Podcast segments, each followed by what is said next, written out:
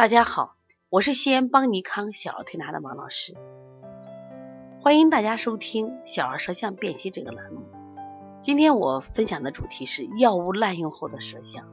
其实我在分享这个舌象，我看这两个舌象对比照的时候，我有点心痛。那我当时给妈妈在分析这个舌象的时候，妈妈说：“呀，王老师，我后悔死了，我也心痛。”我说：“谁让你不听话嘞？”这个后面有故事，什么故事？这个孩子呢，当时他有点发烧，伴有咳嗽，但是症状都不重。可是这个妈妈是个完美型的妈妈，我就不允许你咳嗽一声，我就不允许你发烧，我就必须用药压。我给他说，我推拿不用用药了吗？不行，他非要用药，用了发烧用了美林，咳嗽用了头孢，没有做任何检查。我说特别用头孢，一定要检测白细胞是否高，中性粒细胞是否高，C 反应蛋白是否高。或者是降钙素原是否高？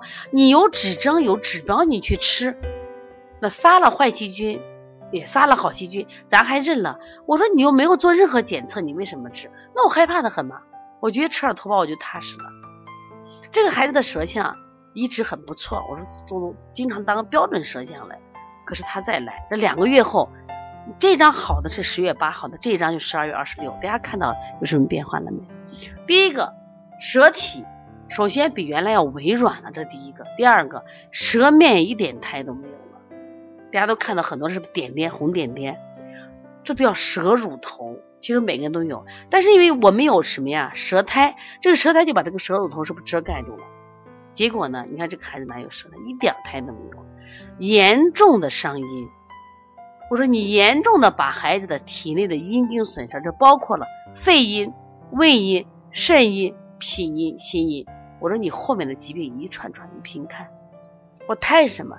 胎就是人体的阴经的一种表现。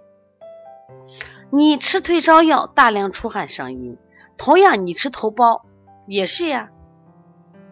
头孢整体伤了整体，因为他没有做检测嘛。我说你的孩子也许是病毒感染，也许就是一个症状而已，结果你给吃了头孢，会是什么样的情况？会让你的孩子整个体质发生变化。我说阴不足了，虚火就上来了，虚火上来了，咳嗽呀、发烧不就来了？所以这个舌头完全是药物伤害的。那么好的舌头变成这样的舌头，所以我就很气愤，真的很气愤，也很心疼。如果我们的孩家长不学习、不提高，孩子伤害会是不是更多？那么伤到阴以后，刚才讲了嘛，胃阴胃阴不足，孩子就会。胃口就不想，胃口小不想吃饭，一吃饭顶得很嘛。肺阴不足会肺燥引起咳嗽嘛。心阴不足就会上火烦躁，睡眠不好嘛。肾阴不足，大小便干燥啊，大大便干燥，小便少，是不是？这都是会引手脚手脚心儿这个出汗，然后呢睡眠不安，是不是？所以说你会引起了一系列的这种疾病，所以我希望大家药物一定要少用，而且特别是在用抗生素这样药物的时候，我觉得一定要慎重。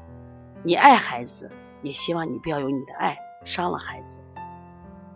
如果大家有有不管什么样的问题，特别是舌象的问题，可以直接打我电话幺三五七幺九幺六四八九。